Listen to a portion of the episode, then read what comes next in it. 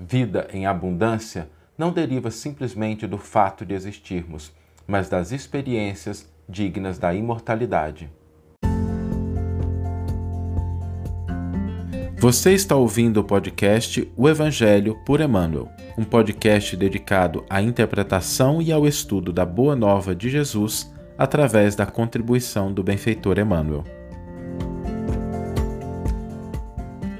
Hoje nós vamos refletir, dando início a uma série de reflexões sobre a valorização da vida, acerca da pergunta fundamental, da base: o que é a vida? E essa pergunta, embora simples de ser formulada, ela é muito complexa de ser respondida. Quando a gente pensa na diversidade de conceitos, de propostas, de conhecimentos, de áreas que já tentaram responder essa pergunta, nós vamos encontrar uma miríade de propostas que derivam dos esforços salutares, bem-vindos, da física, da biologia, da filosofia, da medicina, todas as áreas da ciência já tentaram e tentam ainda definir o que é a vida. E do ponto de vista da religião, existe também uma proposta, porque quando pensamos em religião, nós estamos sempre conectados a algo que transcende a experiência material, que transcende os limites da matéria. Isso é algo que todas as religiões compartilham, a confiança, a certeza de que existe algo além da matéria. Agora, será que somente esse existir além da matéria é suficiente para definir a vida? Será que a nossa existência como espíritos imortais ela é suficiente para definir vida?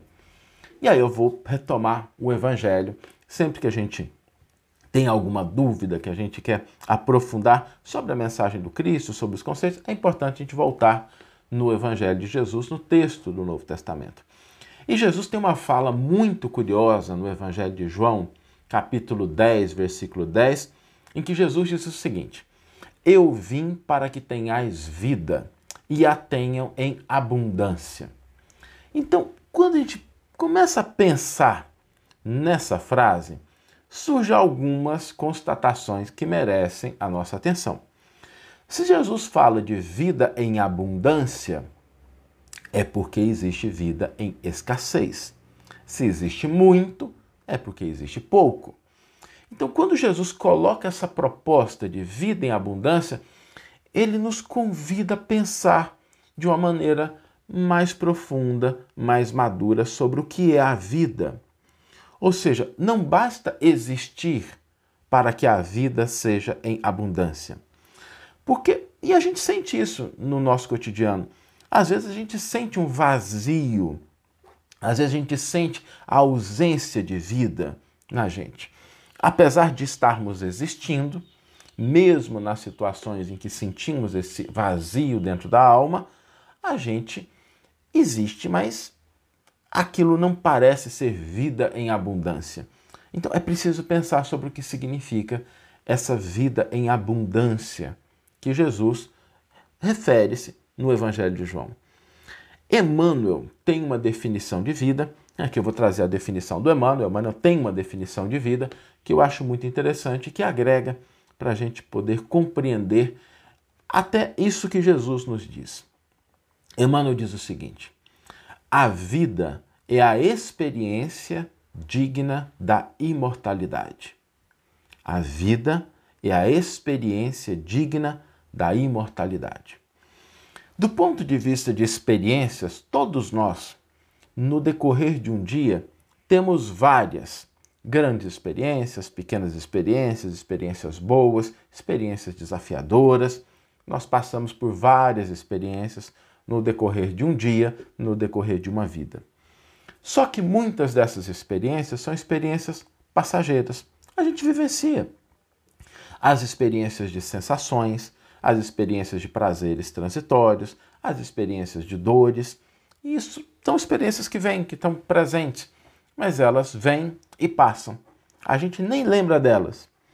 Talvez um bom começo para a gente começar a entender o que significa essa proposta do Emmanuel é a gente se lembrar das nossas experiências. No momento em que a gente está agora, lembremos, Puxa aí na memória quais são as experiências que mais vêm na nossa cabeça. A gente fala assim, o que, que aconteceu na minha vida, o que, que vem na nossa mente, e a gente vai perceber o seguinte: as experiências que são mais vivas, mais patentes, aquelas que nos planificam, são as experiências que são marcadas com alegria, com amizade, com afeto, com amor.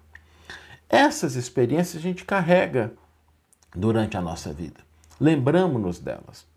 Por isso, quando nós olhamos para a vida como a experiência digna da imortalidade, nós já temos aí uma pista, um caminho, um primeiro passo.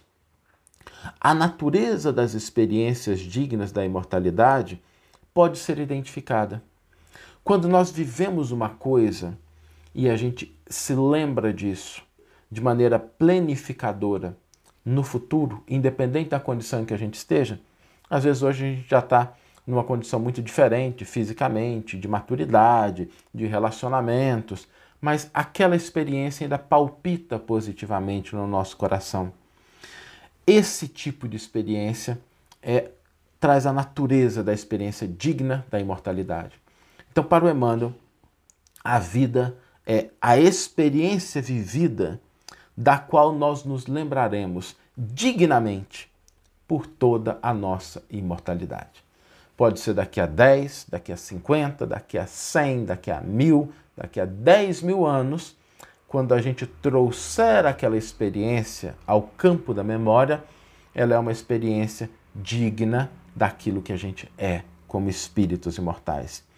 E quando nós pensamos nisso, nós começamos a perceber que não é o tamanho da experiência, não é a dimensão da experiência. Os gestos pequenos de gentileza, de perdão, de carinho, de caridade, de gratidão, os gestos em favor do bem, os gestos do amor legítimo, se a gente se lembrar deles daqui a 10 mil anos, eles serão dignos da nossa experiência de espíritos imortais. Por isso, quando nós olhamos para a vida, a vida, o existir nos é dado, mas a vida é uma construção. Mas a gente já sabe agora quais os tijolos que a gente deve utilizar na construção da nossa vida. Quando vamos edificar, planificar, construir a nossa vida, os gestos de amor, de carinho, de gratidão, de caridade, de perdão, são esses pequenos blocos que nós vamos edificando a nossa vida que é digna da imortalidade. Essa construção que daqui podem passar milênios e a gente ainda vai ter essas lembranças dignas. A gente vai se lembrar daquilo e falar assim: que bacana, que legal, que bom que eu vivi aquilo, aquela experiência foi positiva, eu me lembro dela, ela me traz uma sensação, ela me traz um sentido de plenitude, um sentido de vida. Então, vida é a experiência digna da imortalidade que nós podemos buscar a qualquer momento, em qualquer circunstância em que a gente esteja, a gente pode construir uma experiência, uma atitude, uma postura digna da nossa imortalidade. Vamos ler agora a íntegra do versículo e do comentário que inspiraram a nossa reflexão de hoje. O versículo está no Evangelho de João, capítulo 10, versículo 10, e é o versículo em que Jesus nos diz: Eu vim para que tenham vida e a tenham em abundância. E Emmanuel vai intitular o seu comentário Existimos. Existimos. Existem todas as criaturas saídas do hálito criador. A pedra existe, a planta existe, o animal existe. Existem almas nos passos diversos da evolução. Em sentido espiritual, no entanto, viver é algo diferente de existir. A vida é a experiência digna da imortalidade. Há muita gente que se esfalfa, perdendo a saúde e possibilidades em movimento vazio, quando não se mergulha nas tramas do mal, entretecendo reencarnações dolorosas.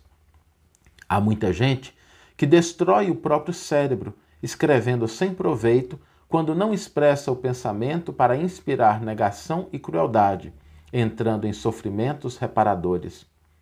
Há muita gente que aniquila as horas, falando a esmo, quando não se utiliza do verbo para ferir e enlouquecer os semelhantes, adquirindo débitos escabrosos.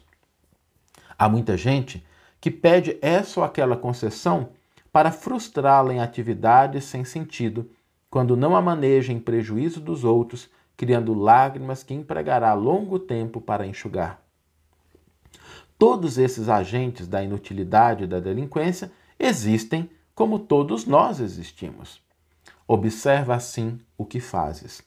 O berço confere existência, mas a vida é obra nossa. Que você tenha uma excelente manhã, uma excelente tarde ou uma excelente noite e que possamos nos encontrar no próximo episódio. Um grande abraço e até lá!